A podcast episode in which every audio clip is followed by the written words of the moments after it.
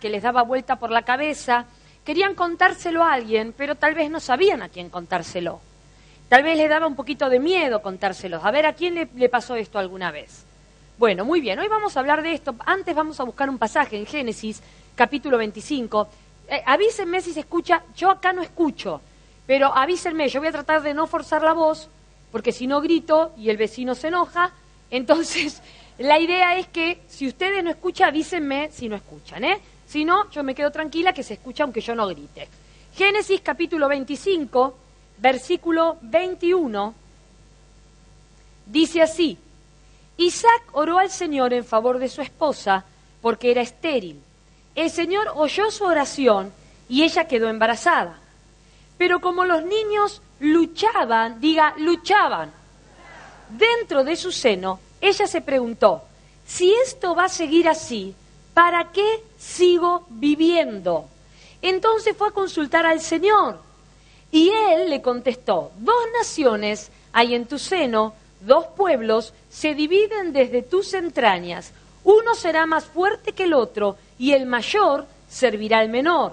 Cuando le llegó el momento de, dar a luz, resultó que en su seno había mellizos. Digan, mellizos.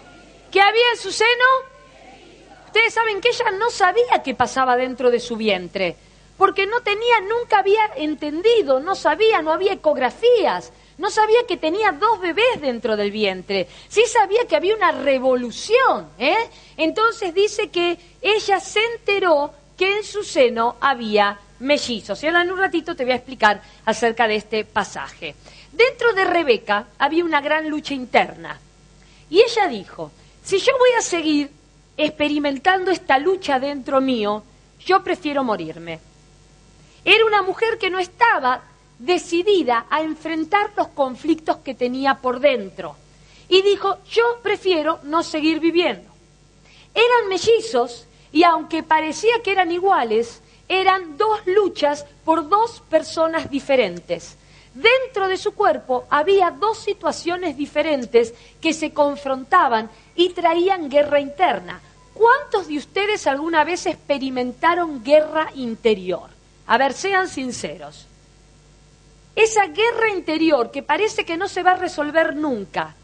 Esas palabras, frases, pensamientos que vienen a nuestra mente que vos no sabés si este es el correcto o el otro es el correcto, si hacer esto o si hacer aquello. Y pareciera que se entabla una lucha mental que hasta te descompone físicamente, te va arruinando físicamente. ¿Por qué? Porque es una lucha interna. Y esta mujer estaba tan cansada de esa pelea interna, de esa lucha interna, que dijo, para esto yo prefiero no seguir viviendo. Pero levantá las dos manos al cielo y decía, las guerras hay que resolverlas. Moverme las manos y decir, todas mis luchas internas tienen que tener resolución. Amén. Muy bien. Ahora, hay dos reacciones que tenemos los seres humanos ¿eh? cuando estamos pasando por una guerra o por una lucha interna. Una puede ser que, en lugar de contarle a alguien lo que nos está pasando, huimos de la gente y no se lo contamos a nadie. Tenemos la pelea con nosotros mismos. ¿Cuántos tuvieron peleas por años internas que no se la contaron a nadie? Luchas internas que no se lo dijeron a nadie. Por ejemplo, ¿cómo yo le voy a decir a mi marido que quiero que se muera? ¿Cómo yo le voy a decir a mi familia que quiero que se vayan todos a una isla y que me dejen sola? ¿Cómo yo le voy a decir, le voy a confesar a alguien que lo único que quiero todo el día es ir a la heladera a comer algo? Hacele así a la que tenés al lado. ¿Cómo yo le voy a contar a alguien que a veces me vienen actos compulsivos de robar algo? Hacele así a la de al lado. ¿Cómo yo le voy a contar a alguien que tengo ganas de serrucharle el piso a mi pastora? Eso, ¿cómo lo puedo contar? No se lo puedo decir a nadie. ¿Cómo le voy a decir a alguien que odio a mi líder? La odio porque es aburrida. ¿Cómo le digo a mi líder que es un plomazo? Que estoy harta de verle la cara. ¿cómo se lo digo? Y hay una lucha interna, porque vos no querés dañar a nadie, porque vos no querés que el otro se sienta mal, porque vos no sabés qué decidir, no sabés qué hacer, y entonces no se lo contás a nadie. ¿Y por qué no se lo contás a nadie? Porque no le tenés confianza a nadie para poder contar tu situación interna, esa guerra mental que estás viviendo día a día. ¿Cómo le cuento a alguien que me enamoré de otra persona que no es mi pareja? ¿Cómo se lo digo? ¿Cómo le digo a alguien que estoy sintiendo algo por otra persona?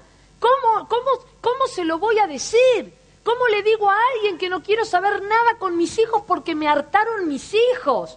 Y esas luchas internas que aparecen y vos te castigas todo el tiempo por esos pensamientos porque decís, no puedo tenerlos, prefiero morirme y empezás a dañarte vos internamente porque preferís no tener esa lucha y no se la podés compartir a nadie porque no podés confiar en nadie. Pero hay otra reacción que tienen los otros con esa lucha interna y es que ellos huyen de nosotros. A veces no tenés a nadie para contarle lo que te está pasando porque la gente cuando te ve venir raja para el otro lado no te quiere escuchar. Dice, otra vez vino esta a contarme todos sus dramas. Y no encontrás a nadie porque la gente huye. O sea, huimos nosotros de la gente o la gente huye de nosotros. Y cuando vos no podés contarle a alguien, te puede pasar lo que le pasó a Caín. Caín, cuando Dios no le acepta su ofrenda y acepta la ofrenda de Abel, dice que Dios va a Caín y le dice, mira Caín, no, no te enojes ni con tu hermano ni conmigo. Si vos haces las cosas bien, no hay ningún problema. Yo te voy a honrar, te voy a bendecir, pero hace las cosas bien. Y dice que Caín no le habló a Dios, no le respondió a Dios. Decirle, no le respondió. Caín tenía ahí al gran consejero, Podía hablar con Dios y decirle, sí, Dios, pero yo me enojé por esto, y mirá, y tengo ganas de matar a mi hermano, pero te lo quiero confesar, te lo quiero decir, y me está pasando tal cosa, y ¿por qué no aceptaste mi ofrenda? Pero ¿por qué no me dijiste que era de otra manera? ¿Por qué no me lo enseñaste? ¿Por qué? En vez de hablar con el mayor consejero, prefirió hacer silencio, y del silencio pasó a la acción negativa, se tragó toda la bronca, se tragó toda esa guerra, quiso batallar él solo con esa guerra, y terminó matando a su hermano y siendo desterrado. Ahora, ¿qué hacer entonces? ¿Qué pasa si yo no confío? ¿Cuántas les cuesta confiar en alguien para contar algo? A ver, levánteme la mano. Muy bien. ¿A cuántos hombres que hay hoy acá les cuesta confiar en alguien para contarle algo? A ver, levánteme la mano. También. Muy bien. Ahora, ¿qué tenemos que hacer? Aprender a confiar. La confianza no es ciega. La confianza no es tonta. La confianza no es, ay, bueno, yo te vi al lado mío y me pareciste una persona eh, eh, bárbara, re sabia y te voy a contar todo. Eso no es tenerle confianza, porque me pareció, porque no sé, porque sentí algo. Yo sentí algo especial con esa persona y yo le conté todo y después me traicionó, porque sentiste algo especial. Entonces vos tenés que entender que la confianza no es una credulidad tonta. Yo no soy tonta y le voy a contar mis cosas a cualquier persona. Vos no podés exponer tu vida ante cualquier persona, porque te va a tomar tu vida y si es una persona incorrecta, te la va a hacer bolsa. Va a tomar lo que le estás diciendo y te va a dar tal vez el peor consejo. Por eso la confianza no es una credulidad tonta. Ay, fue amor a primera vista, ella me va a entender, yo lo presiento. Él es el único hombre que me entendió lo que yo le dije. No, no te entendió, te está haciendo el verso. No es que te entendió. Entonces, ojo, porque a veces las mujeres caemos en esa credulidad tonta y le contamos hasta dónde dejamos la llave en la puerta de entrada y dónde tenemos guardada la plata. A cualquiera. Digan, acá estoy. Vos no le podés contar a todo el mundo y eso hay que enseñárselo a los hijos. Yo vivo insistiéndole a mis hijas, no pueden poner cosas en el Face, en Twitter, que hablen de cosas privadas de ella ni de la familia. Porque cualquiera lo toma y lo usa. Y vos se lo tenés que enseñar a tus hijos. ¿Por qué nuestros hijos no lo entienden? Porque están en otra generación donde todo se escribe y todo se da a conocer a todo el mundo Estamos como en la casa de gran hermano, donde todo el mundo tiene que saber de todo. Ustedes saben que yo cada tanto, a las mañanas, cuando tengo que hacer un trámite, voy de un lado para el otro, Em, generalmente me voy a tomar un café al lugar que me gusta, que ustedes saben que es Starbucks, ¿no es cierto? Entonces yo voy, ya me conocen en todos, ya saben mi nombre, ya cuando ponen el vaso dicen, ah, Alejandra, ¿cómo andás? Me preguntan, me hablan, etcétera, etcétera. Y ahí conozco muchísima gente que después viene acá a las reuniones porque las invito para venir. Así que mucha de la gente que conozco ahí vienen después acá. Lo interesante es que cada vez que voy a algún lugar, después aparece en algún Twitter Aparece, hoy la vi Alejandra Estamateas tomando el café en Starbucks. Hoy la vi. O sea, no podés hacer nada porque todo el mundo te ve. Todo el mundo te ve. Todo el mundo sabe que estás haciendo esto, aquello, aquello. Hoy no hay vida privada. Por eso vos tenés que saber bien en quién, con quién vas a hablar. ¿A quién le vas a confiar tus cosas? Ah, bueno, pero este escribe, el otro también, y si todos escriben, yo también. No, enseñale a tus hijos que no que no pueden exponer su vida a cualquier persona, porque van a tomar esos datos y pueden hacer cualquier cosa con los datos, o pueden darle un mal consejo. Y muchos de nuestros hijos están creciendo recién. Y en ese sentido los tenemos que cuidar. Aunque no sepamos nosotros manejar esos, esos medios, tenemos que advertirle a nuestros hijos que hay cosas que no se cuentan y cosas que no se dicen. ¿Estamos bien hasta acá? ¿Se entendió eso? Entonces, todo el mundo, hagas lo que hagas, hoy va a decir, ay, la vía Margarita con tal, y la gente va a interpretar cualquier cosa. Vos podés estar tomando solo un café y pueden decir cualquier cosa. Vos podés estar tomando eh, con alguien un café y te pueden decir cualquier cosa. ¿Sí o no? O sea, cualquiera puede opinar de tu vida. ¿Por qué? Porque ¿qué es el Twitter y qué es el Facebook? ¿Eh, la vieja con rulero que era tu vecina? Que chumeaba todo en el barrio, bueno, ahora está a través de la tecnología. Pero en la misma vieja con ruleros, porque el chusmerío existió siempre, ¿sí o no? Y a todos nos gusta chusmear, ¿sí o no? Mirale la cara a la que tenés a decir, dale, confesate que a vos también te gusta el chusmerío. ¿Está bien? Bueno, muy bien. Entonces, ¿cómo hacemos para confiar en alguien? Y esto es muy importante. ¿Se escucha, no? ¿Se escucha bien? Bueno, primer lugar, cada vez que vos no confías en alguien, vos vas a hacer que tu vida sea más lenta. Cuando pasó lo de las Torres Gemelas, ¿se acuerdan ese año? Eh, a partir de ese momento, en los aeropuertos cada vez hay más seguridad y hay más control. O sea, cuando vos tenés que viajar y tomar un avión para, este, de, vas de Miami o salís de Miami para ir a otro lugar, tenés que sacarte los zapatos, tenés que sacarte el cinturón, tenés que sacarte cualquier campera que tengas, eh, no podés llevar demasiados bultos eh, arriba, tenés que ponerlos directamente en el avión, pasarlos por otro lado, tenés que sacar la computadora. Bueno, es un lío, te tenés que desnudar más o menos para poder pasar y que te digan está ok, puede pasar las medias, no podés tener medias. O sea, son muchas, muchos controles de seguridad, porque la desconfianza trae eso. Cuando vos sos una persona desconfiada, todo en, tu vida se va haciendo más lento. ¿Qué te pasa cuando no encontrás el producto de la marca que siempre compras en el supermercado y tenés que comprar otra marca? ¿No mirás un poquito y decís, mm, ¿será buena o no será buena? O sea, estás más tiempo porque todo se hace más lento por la desconfianza. ¿A cuántas, por ejemplo, le dijeron, ganaste un cero kilómetro? ¿Cuántas creyeron ese mensaje de te ganaste un cero kilómetro? Bueno, yo lo, creíste y te lo ganaste. Bueno, viste, acá hay una confiada, eso, muy bien. Pero generalmente uno no confía en esas cosas. Yo me acuerdo que un año habíamos ido con este, mi familia de vacaciones a Villa Gesell. Y entonces eh, eh, estaba la gente, esa en la peatonal, que te dice, eh, te ganaste dos días en un, no sé, en un spa, no sé dónde. Y nosotros, como viste, en las vacaciones no tenés nada que hacer no hay nada que hacer, y vamos, dijimos. Entonces fuimos los cuatro con cara de inocente para ganarnos el spa. Y nos sentaron en un lugar y nos empezaron a dar una charla de tres horas. Te imaginas cómo estaban mis hijas en una charla de tres horas sentadas, lo que menos quería era estar ahí. Pero bueno, estábamos ahí con Bernardo convencidos de que íbamos a pasar dos días en un spa totalmente gratuito como nos habían prometido. Cuando fuimos ahí nos dieron la charla y después te agarran y te dicen, bueno, le gusta la charla, bueno, hace cuánto que vienen acá, bueno, bueno, y lo del spa, bueno, lo del spa es un sistema donde usted el año que viene, cuando pueda, cuando vuelva, puede elegir, si está vacío el lugar, usted puede tomar ese lugar y el otro que vive allá viene acá y entonces usted tiene los dos días de paga, dos días, no te daban nada. Nos fuimos tan desilusionados tan angustiados nos fuimos.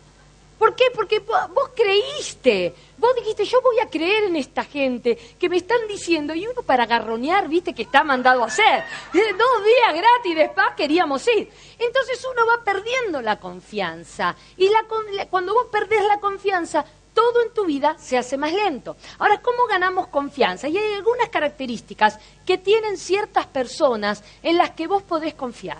Si vos podés encontrar estas características en una persona, entonces vos vas a poder contar esa lucha interna. Y cuando uno cuenta la lucha interna, la guerra parece que se hace más suave y uno puede empezar a resolver esas guerras internas y no lucharlas solas. En primer lugar, mover las dos manos y decir, tiene que tener carácter. Si yo voy a confiar en alguien, yo tengo que ver en esa persona carácter. ¿Qué significa? Que sea una persona auténtica que lo que dice lo hace. Es sencillo y simple. Por eso, ¿se acuerdan que yo siempre les digo que uno tiene que creer más en las acciones de las personas que en las palabras? A veces las mujeres, como somos mucho de oír, nos gusta mucho que nos endulcen el oído, escuchamos muchas cosas y creemos antes de que la persona las haga. Entonces nosotras tenemos que fijarnos más en las acciones de las personas más que en las palabras que dice. Ahora, si las acciones coinciden con las palabras y las palabras con las acciones, perfecto. Entonces esa persona a mí me genera confianza. ¿Cuántas veces hemos visto personas, y lo hemos visto mucho con el pastor Bernardo, que con nosotros son dulcísimos? Nos aman, nos quieren, nos tratan bien, darían la vida, se matan, pero cuando viene alguien al lado, lo patean, lo empujan, lo insultan. ¿Cuántos conocen de eso? ¿Hay o no? ¿Sí o no? Y voy a decir, pero ¿cómo puede ser? Está la pastora o está el pastor y se matan, pero acá me mata a mí. ¿Cómo puede ser eso? ¿Por qué? Porque es una persona que no tiene carácter. Es una persona que no tiene carácter. Y yo no puedo contarle mis luchas internas a alguien que no tiene carácter, que hoy es de una manera, mañana de otra, que hoy trata a una persona así y mañana la otra la trata de otra manera. Por eso vos tenés, cuando vas a conocer un hombre, querida mujer, tenés que ver cómo trata a sus hijos Tenés que ver cómo trata a otras mujeres. No, me, no veas solamente cómo te trata a vos, porque con vos tiene un objetivo y lógico que te va a tratar bien, si no, ¿qué hace? Chao. Entonces te va, te va a mostrar una fachada. Entonces vos fíjate cómo trata a los demás. Vos sé sabia, sé sabio. Mira cómo los que están alrededor tuyo. A ver, ¿podré contarle a esa persona algo? Eh, analizá, a ver, cómo trata a los otros, cómo trata a los chicos, cómo trata a los adultos. Esta persona que está haciendo seguridad, ¿qué hace con la gente? La maltrata, la zamarrea. Y cuando pasan los pastores adelante. No lo quería decir, pero bueno. Es que es así. Es que es así. Porque una persona que está acá tiene que tratar bien a todo el mundo. Porque estamos recibiendo a la gente con amor y hay que tratarla bien. Entonces una persona que se amarrea a alguien, pero después cuando pasan los pastores adelante, esa persona, no, yo no le voy a contar nada de mi vida. No, porque me vas a amarrear con lo que le cuente. Va a agarrar lo que le conté y lo va a tratar como trata a las otras personas. Entonces yo no le voy a compartir mi vida a una persona que es así. ¿eh? Entonces, tiene que tener carácter. Segundo lugar, levantar la mano y decir integridad. Integridad es ser de una sola pieza. O sea, tenés que ser leal, tenés que ser fiel a tus valores, a tus principios. No podés hoy decir una cosa y mañana hacer otra. Entonces vos tenés que ver esa persona, tiene integridad, esa persona lo que dice lo está viviendo o solamente lo habla. Y miren qué interesante, ayer yo tenía que ir a hacer un trámite a la mañana temprano y tenía que entrar el auto en un garage. Y entonces yo iba, viste, con todas las cosas en la cabeza, pensando que tenía que hacer porque de ahí me tenía que ir a otro lugar y de ahí a otro lugar. Entonces, no, la verdad, entré en el garage y no me di cuenta que había un señor con una bicicleta detrás mío. Entonces el señor entró al garage conmigo muy enojado, venía, muy enojado. Y yo cuando lo vi venir no me bajé del auto, ¿se imaginan? Yo me quedé ahí arriba del auto, pero ya, ya algo me imaginaba. Entonces me dice, pero usted no se da cuenta, usted no casi me mata, usted no ve nada, mire cómo maneja. Yo, yo, yo, a mí, a mí me está diciendo. Entonces este, le digo, mire, la verdad, la verdad que no me di cuenta. le pido perdón. O sea, lo único que yo podía decirle era, le pido perdón. Porque si realmente el hombre se asustó y yo no lo vi, no, ya no puedo reparar nada. Le pido perdón y por dentro decía, gracias Señor que no pasó nada. ¿Viste? Entonces, este, trataba de mirar la bicicleta, estaba en perfectas condiciones, las piernas del hombre estaban en perfectas condiciones. Entonces, con el perdón alcanza. Entonces él seguía enojado y seguía enojado y vinieron los del garage que ya más o menos me conocen, se quedaron ahí al lado para que no pasara nada. Yo igual no bajaba del auto, ventanilla baja, pero no me salía del auto. Y este hombre enojadísimo y yo le dije, mira, lo único que puedo decirte es te pido mil perdones. Disculpame, te pido mil perdones. No, pero está bien, pero la próxima, cuidado. Bueno, la próxima, espero no encontrarme nunca más con vos. este, pero yo me di cuenta que yo podría haberle dicho cualquier cosa a esta persona. Yo podría haberle dicho, pero a mí qué me importa. Podría decir, no, pero vos venías mal y vos te adelantaste y vos fuiste rápido y entonces no me dejaste porque yo venía con las luces. Podría haberle inventado cualquier cosa. Pero sin embargo, cuando vos sos una persona íntegra, vos tenés que saber que tenés que andar con la verdad.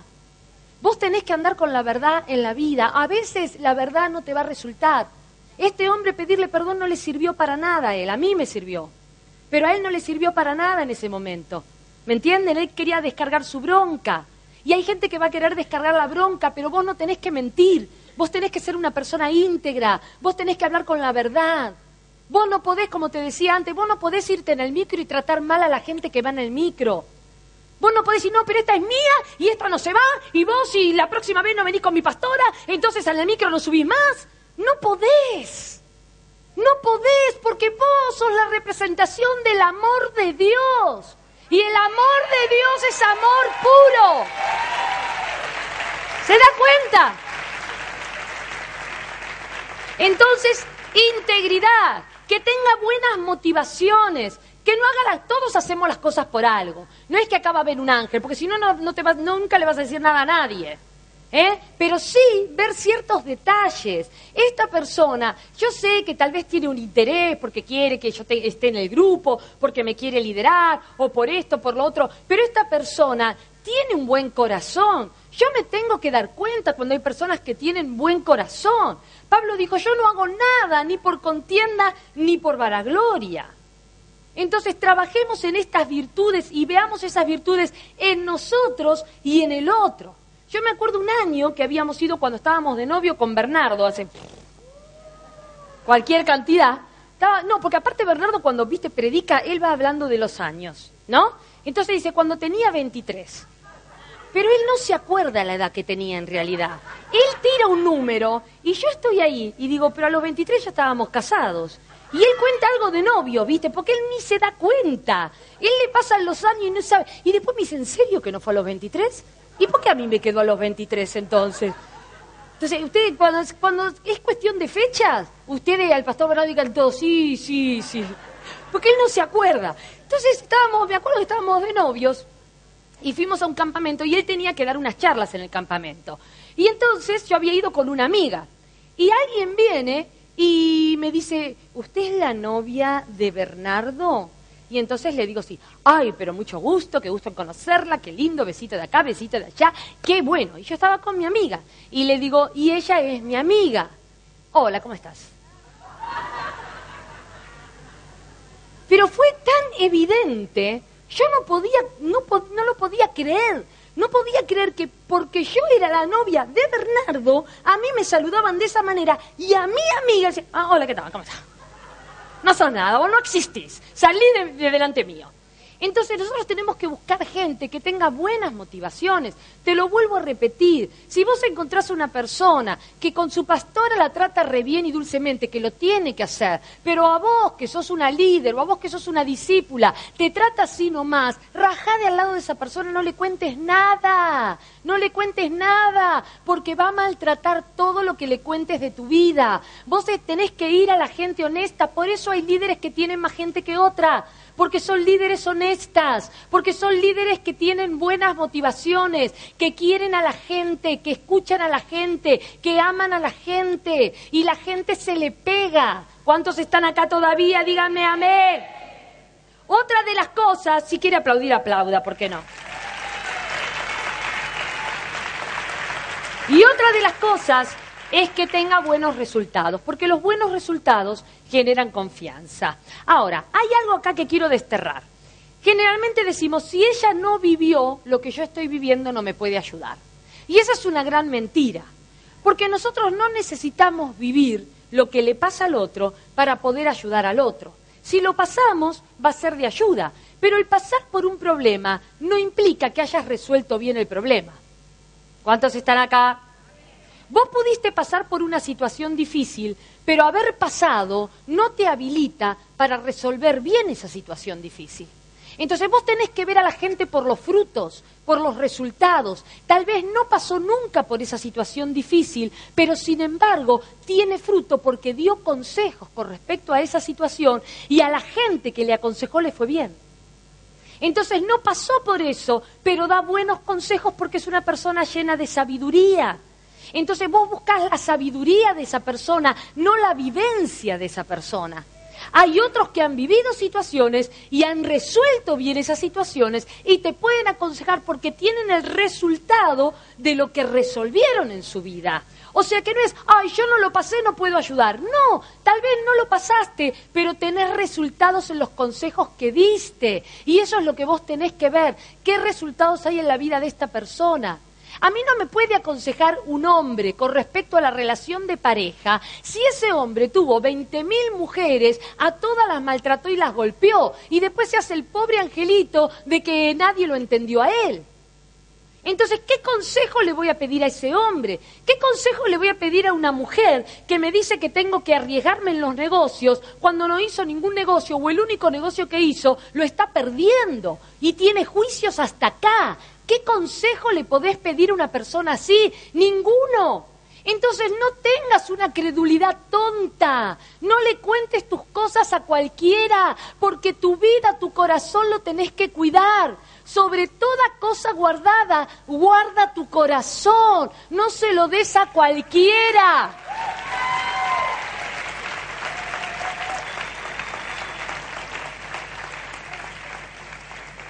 Entonces, hay que tener en cuenta estas cosas, integridad, carácter, buenos resultados, buenas motivaciones. Hay personas así. Yo en este ministerio conozco miles de personas con estas características, a quien uno puede ir a contarle, puede ir a hablarle y va a recibir una palabra llena de sabiduría. No va a tomar lo mío y lo va a destruir. Y eso es lo que tenemos que evitar que alguien destruya nuestro corazón. Y en segundo lugar, y con esto termino, hay gente que no tiene a quién contarle porque la gente huye de vos. ¿Cuándo alguien huye de vos? Cuando vos en realidad no querés recibir un consejo. Cuando querés escuchar lo que vos querés.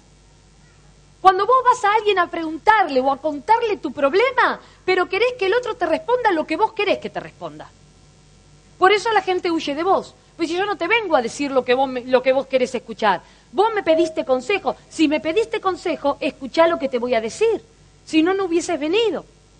Entonces, otra gente huye de vos porque querés hablar de un problema, pero en el fondo querés ser amada. Hacele así al de al lado. Vos vas y decís, yo quiero, yo quiero, yo quiero que este hombre es honesto. A ver, dijo la pastora. A ver, carácter, honestidad, integridad, es sabio. Este hombre es así. En realidad, vos no querés ir a pedirle consejo a ese hombre. Vos querés caricias. Vos querés llamarle la atención, vos necesitas amor y por eso vas y volvés a ir y volvés a ir. Y yo no sé por qué se fue, porque lo hartaste, lo agotaste, te, te pegaste a esa persona. Porque la gente que le falta amor es gente que se pegotea a otra. Y nadie quiere tener a nadie pegoteado al lado. ¿Cuántos dicen amén? Porque un poquito está bien, pero mucho molesta. Especialmente le pasa a los hombres, díganme los hombres si no es así. Los hombres tienen un gran problema con el espacio. No les gusta cuando están muy juntos, pero tampoco les gusta cuando la cosa está muy separada. ¿Por qué? Porque a los hombres les molesta cuando una mujer anda encima de ellos todo el día, porque tienen miedo al agotamiento, tienen miedo a que los absorban, tienen miedo al cansancio. Pero ¿por qué no les gusta cuando las mujeres están súper lejos? Porque tienen miedo al abandono. Por eso la distancia tiene que ser la correcta. Ni encima, ni alejados. Una distancia intermedia. Sabe tratar con los hombres. Si vos vas todos los días con un problema nuevo, el tipo sabe cómo raja. Se va que no te quiere ni ver. Ay, pero lo tengo que llamar. Ay, pero le voy a escribir un mensajito de texto. Ay, pero no me respondió. No, es que debe estar trabajando. No, no le debe funcionar el teléfono. Le voy a escribir otro mensajito de texto. Y así todo el día el tipo no te responde. ¿Es así o no es así? ¿Les gustan los hombres y las mujeres pegoteadas? No. Los preparé antes, por eso. No, ni tampoco las que abandónicas, que se van y que nunca más. Porque entonces el tipo empieza a llamar, ¿viste? porque por el miedo, los hombres tienen mucho miedo que las mujeres los abandonemos, ¿sabían? ¿Cómo hace un hombre para vivir sin una mujer? No puede. Sí que puede, sí que puede. No puede sin buenas mujeres, como las que estamos acá. Entonces, tenés que entender que no tenés que ser una persona pegajosa, no andes buscando amor. Si pedís consejo, no andes buscando amor. Si buscas amor, busca amor. No es consejería. Y si vos necesitas consejo, buscate a una persona para que te aconseje y no una persona que mientras te aconseja también... Como la del coro son rápidas, ¿eh?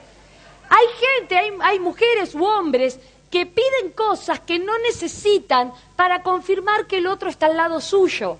Entonces todos los días, y me duele acá, y me duele acá, y no me puedes traer un remedio, y no me haces un tecito, y no me eh, guardas el lugar en la reunión, porque si no cuando llego tarde no hay lugar, y después no me, no me alcanzás con el auto, y después para confirmar todo el tiempo que el otro está ahí al lado y que todavía lo quiere y lo ama. Eso no es pedir consejo, eso es molestar, ser molesto, y no hay nada peor que una mujer molesta.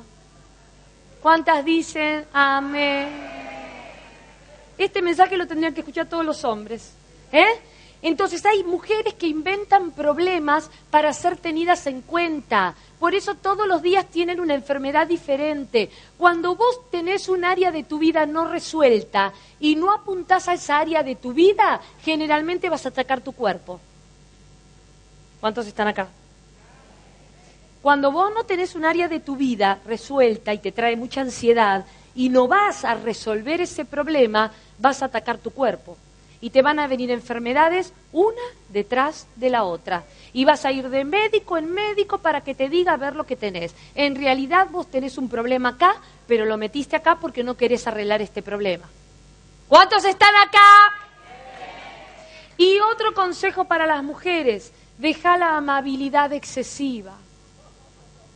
¿Viste esas mujeres que yo siempre parece que pisan huevo cuando caminan? Porque no quieren lastimar a nadie, son amables excesivas. No seas amable, sé vos.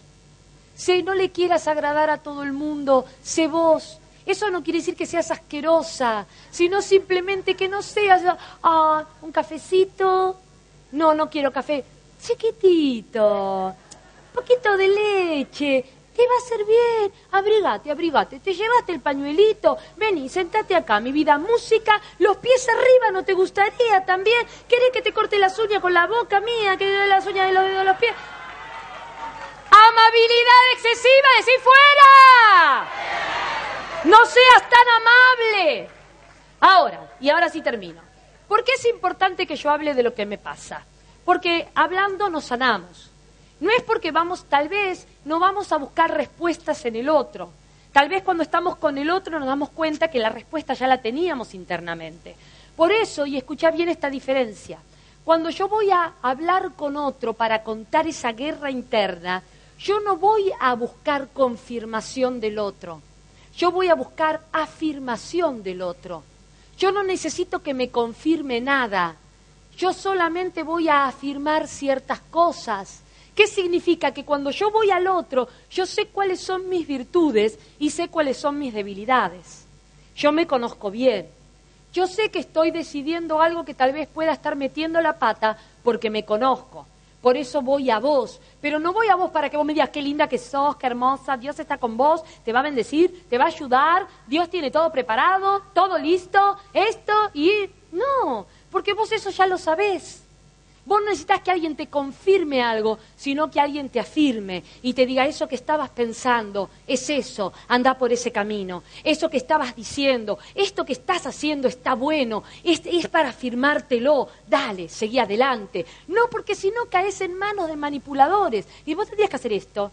Y yo te diría que hagas tal otra cosa. No, lo que estás haciendo está muy mal. A vos, esto es pecado lo que haces. Ay, ¿será pecado o no será pecado? Yo estaba tan tranquila hasta que hablé con este. ¿Te das cuenta? Entonces, ¿qué buscas? Afirmación. Decir, afirmación. Vas a decidir lo mejor. Cuando vos vas a buscar consejo, es para decidir lo mejor. Por eso tenés que juntarte con los mejores. Aprende a discernir cuál es la mejor gente con la que podés estar. No andes con cualquiera en la vida. No andes con cualquiera. Decile al lado, no andes con cualquiera. No te juntes con cualquiera. Aprende a discernir quién está al lado tuyo y qué es lo mejor. ¿Sabes? Porque si no, hacemos sacrificios que no nos sirven para nada. Hacemos sacrificios dolorosos, hacemos sacrificios negativos. Estamos al lado de alguien porque creemos que en realidad vamos a recibir amor pidiéndole que nos ayude en algo. No seas tonta. Decile al lado, no seas tonta. No busques consejo en cualquiera. Y ahora termino con esto. Dice que había una guerra en el vientre de esta mujer y había mellizos. Ella no sabía que tenía mellizos. ¿Y saben cuál era la lucha? ¿Saben cuál era la guerra que estaba viviendo esta mujer? ¿Quién salía primero? Esa era la guerra interna. Se peleaban en el vientre para ver quién era el primero en salir. Era una cuestión de orden. Y dice que el primero que salió fue Saúl. Y Esaú dice que era un hombre rudo, era un hombre más bien violento, era un hombre mm, más bien agresivo, era un hombre que siempre iba para, adelante, era un hombre que no controlaba su temperamento. Así era Esaú. Y salió primero. Se peleó y se hizo paso primero. Esas son tus emociones, mis emociones, las que quieren salir primero cuando tenemos un problema. Son las emociones negativas, es la ira, la bronca, el querer vengarme del otro, el decir yo voy a hacer esto y voy a pelearme y le voy a cantar las cuarenta y le voy a decir tal cosa y le voy a decir tal otra y lo voy a matar o lo voy a insultar o le, le voy a hacer la denuncia. Ese es el Esaú que sale de adentro nuestro, que se pelea dentro nuestro porque también hay un Jacob. Y el Jacob representa al hombre controlado, representa a la persona tranquila, representa a la persona más pensante. Y entonces dice que estaba Jacob y cuando ve que sale Esaú, Jacob para salir lo agarra a Esaú del talón. Digan del talón. Porque eso es lo que tenés que hacer vos con tus emociones negativas. Cada vez que salga primero una emoción negativa, que quiera arrebatarte algo, que quiera hacerte accionar como hizo Caín negativamente y matar al otro, destruir al otro, hacerlo peor, destruirte a vos, me voy a matar, ya no aguanto esta situación, voy a tomar pastillas, voy a drogarme, voy a terminar con esta relación, voy a ir y le voy a cantar las 40 al otro. Cada vez que salga eso, vos tenés que entender que dentro tuyo también hay un Jacob, alguien que te va, que va a sostener esas emociones y va a decir, espera espera, espera. Siempre hay un Jacob dentro nuestro que nos dice, espera, voy a retenerte. ¿Por qué? Porque te voy a controlar. Vos tenés la capacidad de controlar tus emociones negativas. Vos tenés el poder dado por Dios de controlar aquellas cosas que en definitiva te van a terminar destruyendo. Vos tenés el poder para agarrar a ese Saúl del talón y decirle, me agarro de vos porque yo te voy a controlar, porque el menor va a dominar al mayor. Esta era una promesa que tenía. El menor iba a dominar. Vos te crees que sos débil. Vos crees que tu parte buena, porque todos tenemos una parte buena y una mala, vos crees que tu parte buena es débil.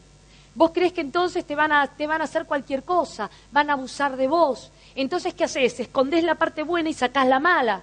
Por eso sos violento. Le hablo a los varones.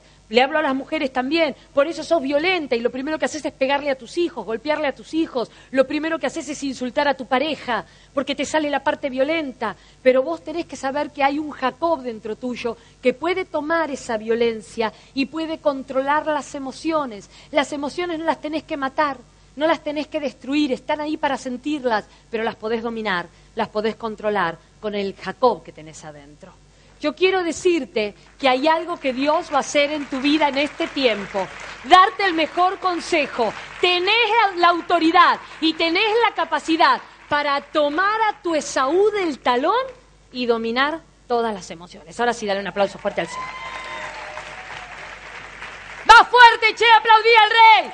Dale con todas tus fuerzas, porque Él te da una palabra. Él dice, yo creo en vos y confío en lo que te di. Gloria a Dios. Y con esto te hago la última pregunta que quiero que te quedes pensando. No me la respondas hoy, quiero que te la quedes pensando, porque te lo voy a decir muchas veces. ¿Vos sos una nena? ¿O sos una mujer resolviendo problemas? Te lo vuelvo a preguntar. ¿Vos sos una nena? ¿O sos una mujer resolviendo problemas? ¿Cómo te ven los demás? ¿Como una nena o como una mujer que está resolviendo problemas? Vos, varón, ¿sos un pibito, un nene que está jugando a la vida o sos un varón resolviendo problemas? ¿Cómo te ven los demás? ¿Cómo te ve tu esposa? ¿Como un nenito a quien tiene que mandar o como un varón que está resolviendo problemas, con la madurez de un varón que está resolviendo problemas. ¿Cómo te ven tus hijos? ¿Cómo te ven tus hijas? ¿Como una nenita que no sabe para dónde disparar en la vida? ¿O como una mujer que está enfrentando la vida? Va a depender de vos. Va a depender de vos. Ayer hablaba con una mujer que dentro de poco se va a casar y me decía, Alejandra, tengo toda la felicidad del mundo, pero tengo miedo a ser feliz. Tengo miedo a ser feliz. Y le dije, porque estás luchando contra la cultura que nos dijo que nacimos para sufrir. Y vos decís, esto se me va a acabar, este cuento de princesa se me va a acabar enseguida. Y la gente te repite eso, ya se te va a terminar, ahora porque estás así, pero ya esto, esto se termina dentro de poco, ya vas a dejar de festejar, espera que pase la fiestita. ¿Cómo estás viviendo? ¿Como una nena o como una mujer que está resolviendo problemas? Porque eso va a depender del consejo que vayas a pedir y a quién se lo vas a ir a pedir. ¿Vas a ir a pedirle un consejo a un hombre para ver si te resuelve tus necesidades? Ay, no sé qué hacer porque estoy solita, porque yo, porque a mí me dejaron, me engañaron, me mintieron y no encuentro el amor de mi vida. Y ahora, y si yo tengo un hijo con él, entonces ahora se va a quedar conmigo y va a tener que mantenerme. Y tengo un hijo con Roberto, tengo un hijo con Carlos, tengo un hijo con Alberto. Y bueno, y todos me dan un poco de cada lado. Y yo así soy, estoy viviendo, pastora. Sos una nena. Sos una nena que querés que alguien te resuelva el problema. Sos una nena echándole la culpa a los demás de las cosas que no tenés. Y haciendo que los demás te paguen a vos por lo que vos no tenés. Pero Dios te ha hecho mujer. Hoy te ha hecho mujer. Por eso estás acá. Hoy te ha hecho varón. Por eso estás acá para que sepas resolver los problemas, te hagas cargo de las situaciones, te hagas cargo de las guerras internas, dejes de enfermar tu cuerpo, dejes de enfermar tu mente, te hagas cargo de la lucha interna, para que no salga Esaú, sino que salga tu Jacob, que es el que domina toda situación difícil. ¡Santo! ¡Santo! Te adoro sí, te adoro. Te adoro porque eres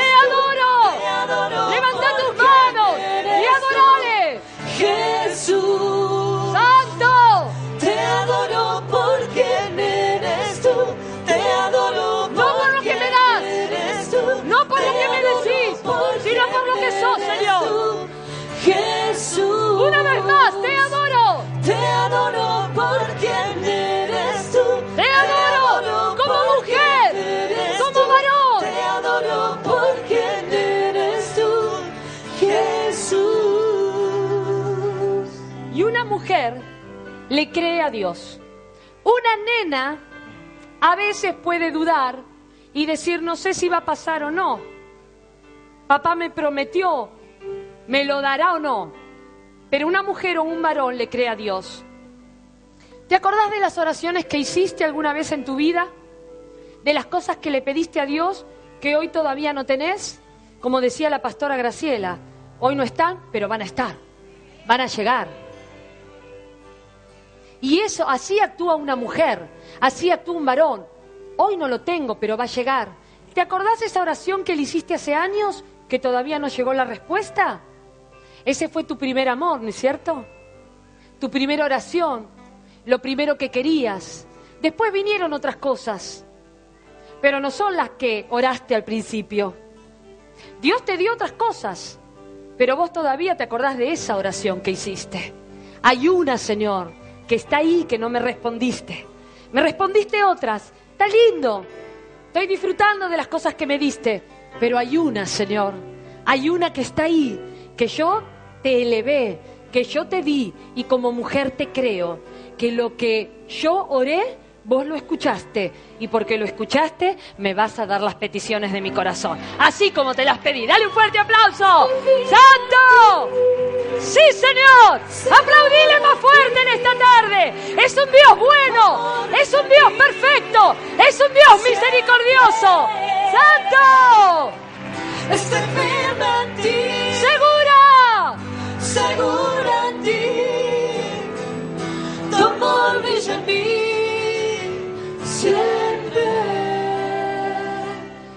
Que hagas hoy una oración por primera vez. Te voy a explicar. Quiero que hagas hoy una oración por primera vez. Le vas a pedir algo a Dios que nunca le pediste. Ay, pero pastora, no sé, no se me ocurre. Le vas a pedir hoy algo a Dios que nunca hasta ahora se lo pediste a lo largo de toda tu vida o desde que lo conoces a Dios y hablas con Él. Una cosa, va a ser tu primer amor. Señor, yo lo que y se lo vas a pedir con detalles para que vos no te lo olvides. Dios no se lo va a olvidar, pero para que vos no te lo olvides. Se lo vas a pedir con detalles. Y como mujer y como varón le vas a creer a Dios, que Dios te lo va a dar. Tal vez vengan otras cosas antes, que se parezcan, que tengan un color parecido, que tengan una forma parecida. Pero Dios dice, no te preocupes, lo que me pediste, tal cual me lo pediste, yo te lo voy a dar. Así que ahora vas a pensar en eso que querés. Levanta, levanta tu mano ahí. Vas a pensar en eso que querés. Vas a hacer una oración nueva, vas a estrenar oración hoy. Que no se te ocurra pedir algo que ya pediste porque Dios ya lo tiene anotado. Tiene que ser algo totalmente distinto, totalmente nuevo. Y Dios hoy lo va a notar y vos vas a ser fiel en creerle como mujer y como varón, no como nene o nena que duda, como mujer o como varón, que ha pasado por guerras internas, pero que hoy no actúa como una nena o como un nene. Y Dios va a conceder eso exactamente como hoy se lo pidas. Así que lo que vamos a hacer, pensalo ahí. Yo le voy a pedir a las pastoras que vengan acá adelante. Vos pensá eso que vas a pedir nuevo, tiene que ser totalmente nuevo. Dios lo va a escribir con los detalles que se lo des. Color, forma, tamaño, momento, edad, todo, todo.